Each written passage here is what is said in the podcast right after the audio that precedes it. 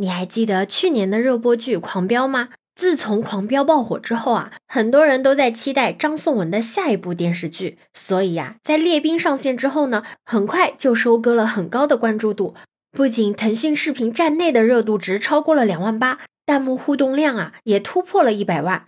对于一本小成本的网剧来说，这个成绩真的已经很厉害了。但是慢慢的，舆论的关注点好像走偏了，已经从剧情啊开始转向艺人背后的资本了，这是怎么一回事呢？你好，我是当当马。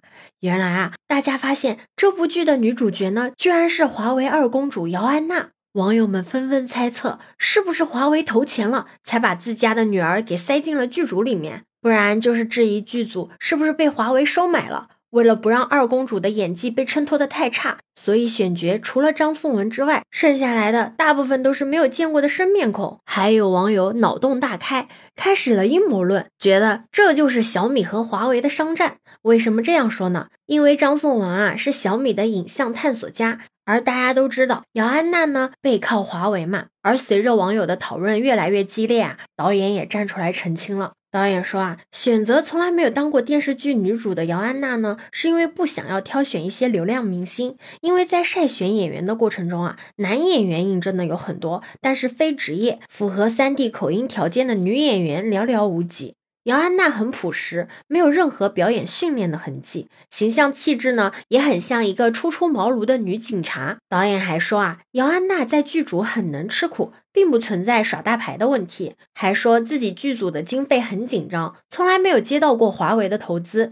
但虽然导演已经澄清了，依旧还是有一部分的网友不买账。连带着，连华为的品牌形象都跟着受到了影响。那为啥姚安娜拍个电视剧，演技呢被诟病，华为的品牌形象也要跟着受影响呢？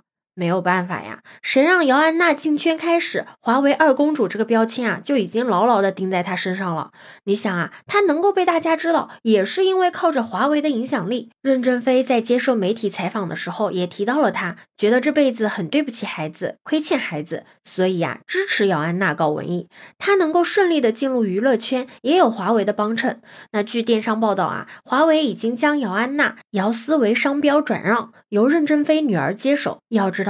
在这个之前啊，任正非还曾经因为申请姚安娜商标向员工道歉，称这是第一次公权私用。包括姚安娜，她能够以新人姿态发单曲上时尚芭莎，如果没有华为的光环罩着，这也是不容易做到的。这种天生自带的流量，就像是一柄双刃剑，既在为姚安娜保驾护航，也让她面对更多的挑剔的审视。她表现的好，要被猜是不是在作秀；她表现的不好，也要被猜是不是带资进组。总之呢，就是跟华为深度捆绑了。每次华为出新手机，他的社交平台就会被刷屏，但评论区可不是什么夸他穿搭好看的粉丝哦，而是求他代购的手机用户。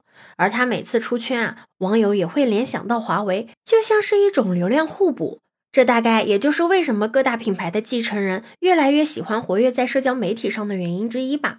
对此你有什么看法呢？可以把你的想法留在评论区哦。如果你喜欢我的话，也可以在我们常用的绿色软件搜索“当当马六幺六”，就可以找到我哦。欢迎你的订阅、点赞、收藏、关注。这里是走马，我是当当马，拜拜。